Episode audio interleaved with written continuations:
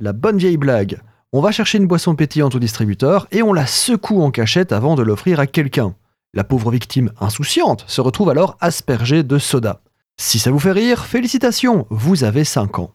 Il y a toutefois une question à se poser derrière cette farce de potache. Pourquoi ça fait ça? Pourquoi un soda qu'on secoue déborde à l'ouverture? Vous le savez déjà, une boisson gazeuse est souvent le produit d'un forçage. On injecte du gaz carbonique dans un liquide et le gaz s'y retrouve prisonnier. Ça peut paraître assez contre-intuitif dit comme ça, mais c'est comme ça que les lois de la nature fonctionnent. L'eau dans le gaz, non, mais le gaz dans l'eau, eh bien oui, en fait. Lorsqu'il y est dissous, le gaz carbonique devient de l'acide carbonique, de l'H2CO3. Et en fait, c'est logique, donc l'eau H2O et le gaz carbonique CO2, si vous les mettez ensemble, si vous les combinez, vous avez H2CO3.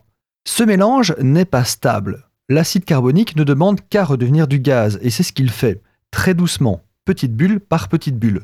Vous pouvez l'observer facilement d'ailleurs si vous laissez une bouteille d'eau gazeuse ou de soda ou de n'importe quoi ouverte pendant toute une nuit typiquement, eh bien le lendemain vous allez retrouver la boisson plate, quasiment entièrement plate. On peut accélérer le processus en lui donnant de l'énergie. Soit sous forme de chaleur, donc si vous chauffez un liquide, vous allez le dégazer très rapidement, soit sous forme de choc, typiquement via des chocs causés par le secouement frénétique d'une bouteille, d'une boîte ou autre canette. Une fois bien secouée, l'énergie est emmagasinée, vous ouvrez alors la boisson, les gaz se dilatent très vite, si vite qu'ils emportent alors tout avec eux vers la sortie. Voilà pourquoi il y a autant de liquide d'ailleurs après l'explosion, c'est simplement parce que chaque petite bulle décidant de sortir très très vite emporte avec elle les molécules de liquide encore restantes.